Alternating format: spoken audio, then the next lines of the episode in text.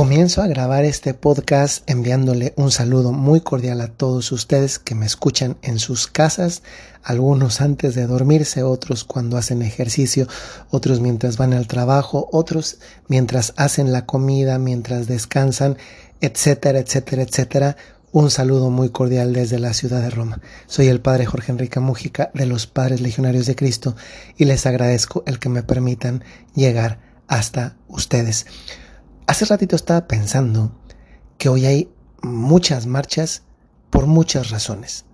Algunas de esas marchas tienen que ver, por ejemplo, con manifestaciones contra la violencia de distinta índole y la mayoría de ellas además oportunas y justas, ¿no? Violencia contra la mujer, violencia contra los animales, violencia contra la naturaleza, violencia contra contra los trabajadores. Hay un montón de tipo de manifestaciones contra la violencia hacia categorías específicas de personas o de grupos humanos o de la naturaleza.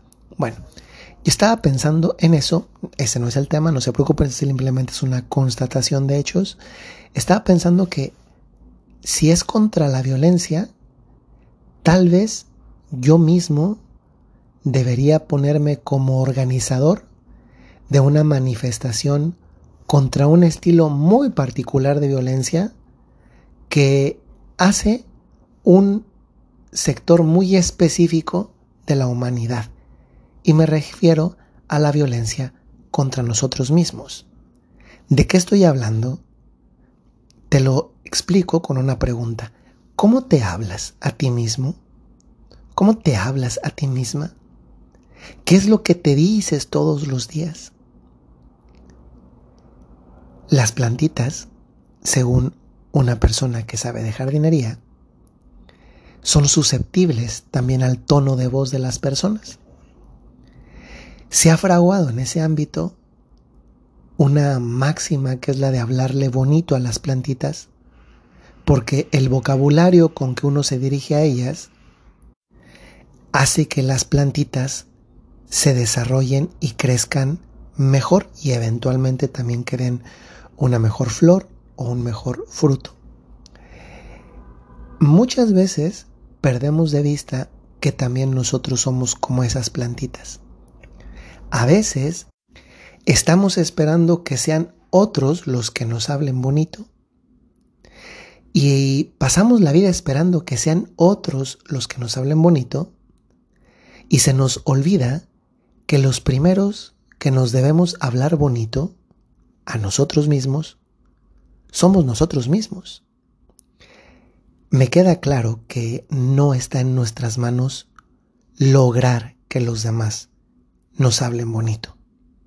De hecho, en la vida real, la mayor parte de las veces, pues, pues no sucede. Desgraciadamente no sucede. Pero lo que sí está en nuestras manos es cómo nos hablamos y cómo nos tratamos nosotros a nosotros mismos. Eso sí está en nuestras manos. Pero da la circunstancia de que tantas veces los primeros que nos hablamos mal, que nos referimos a nosotros mismos con violencia, con palabras que, que no son las mejores, incluso si somos nosotros mismos, pues somos nosotros. Por eso la pregunta es cómo te hablas. Y por eso el tema de convocar la marcha contra la violencia hacia nosotros mismos por parte de nosotros mismos. Obviamente no estoy organizando ninguna marcha, pero si estamos en contra de la violencia, también deberíamos estar en contra de la violencia verbal, mental o de imaginación que usamos para dirigirnos a nosotros mismos. ¿Cuántas veces nuestro estado de ánimo depende o pasa por lo menos de cómo nos tratamos y de cómo nos hablamos? A veces nos condicionamos porque nos comenzamos a, nos comenzamos a, decir nos va a ir mal, nos van a decir que no, no lo vamos a lograr. Eh, miren, al final, la realidad es que el resultado de algo que puede suceder no lo vamos a tener hasta que suceda. Eso, eso también es realismo.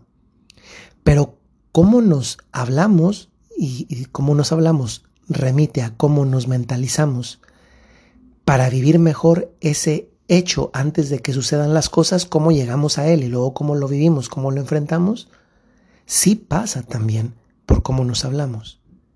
Y entonces esto sí, sí nos interpela. ¿Cómo nos hablamos? Tal vez llegaremos más motivados, menos nerviosos, menos con las manos sudadas, con más confianza en nosotros mismos, si nos hablamos bonito, que es otra manera de decir, si nos tratamos a nosotros mismos como si fuésemos, que además es así, nuestra propia plantita para crecer mejor. Por eso la pregunta sobre cómo te hablas a ti mismo tiene que ver con esto, porque tú eres tu propia plantita. Y estoy seguro, estoy convencido que llegaríamos de un modo diferente, preparados interiormente, dispuestos a enfrentar el reto, a enfrentar una decisión con mayor determinación, con mayor fuerza, con mayor optimismo, que esto, esto no es ilusorio, ¿eh? esto, no es, esto no es una charla motivacional, esto es realismo. Y es verdad que una mentalización positiva no hace que la consecuencia necesariamente sea positiva, pero sí nos, nos lleva a esa situación mejor preparados, más dispuestos, con más fuerza, con más paz, con más serenidad, con, con, con un ánimo abierto, con la satisfacción que tantas veces, incluso habiéndolo hecho bien y no habiendo logrado lo que, lo que deseábamos, nos queda la profunda satisfacción de que enfrentamos ese momento de la vida, pues con la serenidad de, con, que la, con el que lo vivimos. Y eso nos hace sentir también bien porque nos hace notar que lo que estuvo de nuestra parte lo hicimos y lo que no, pues no lo hicimos, pero porque no está de nuestra parte, porque no, está en, no estaba en mis manos decidir. Hoy te pregunto si cómo te tratas, pero hoy también te invito a que si ya lo haces, no dejes de hacerlo. Que si lo habías dejado de hacer, lo retomes y que si no lo hacías, hoy te comiences a hablar tú a ti mismo, a ti misma, bonito. En otras palabras, dile a tu mente cosas lindas. Dile que vas a salir de esto. Dile que hoy será un gran día. Dile que todo va a estar bien. Dile que eres único. Dile que eres valioso, que eres valiosa. Háblate como Dios te hablaría. Esto me lleva a una última reflexión. ¿Alguna vez has pensado cómo te habla Dios? Miren, no hay nadie, por muy lejano que diga que está de Dios nuestro Señor, de Jesucristo que es camino, verdad y vida. No hay nadie, por muy lejos que supuestamente se crea de Dios, que no sea capaz de percibir la voz de Dios en su conciencia. Y esa voz de Dios en su conciencia, te aseguro que te trata incluso cuando eres culpable, cuando tú tienes la responsabilidad sobre lo que hiciste mal, incluso en momentos como ese, cuando fuiste un pecador, cuando fuiste, incluso cuando fuiste un criminal, incluso ahí Dios nunca habla sin delicadeza, porque siempre trata con, con ese estilo de Dios que es la elegancia de la providencia, que se hace presente en nuestra vida y nos hace percibir precisamente porque el tono de Dios, el tono de la voz de Dios, pacifica, enlaza su corazón con el nuestro, nos hace percibir que este Dios, por mucho que que no esté de acuerdo con eso que hicimos, su voz es cercana, es tierna, es profunda, es amorosa, porque solamente una voz así atrae hacia Dios. La voz de Dios atrae hacia Dios. Y si atrae y no, y no aleja, es porque esa voz, a pesar de que condenen mal, me hace sentir que soy amado y, y al darme cuenta que soy amado, experimento la necesidad de corresponder ese amor, rechazando y tratando de convertirme para dejar atrás aquello que me hace sentirme indigno de ese amor y que me hace más capaz de amar y más dichoso porque aquel a quien amo que es Dios recibe ese amor que yo estoy dispuesto a darle. ¿Cómo te hablaría Dios? Si incluso no siendo, si incluso siendo un pecador de estos olímpicos de medalla de oro, ¿es capaz Dios de hablarte y tratarte así? ¿Quién eres tú para tratarte de otro modo?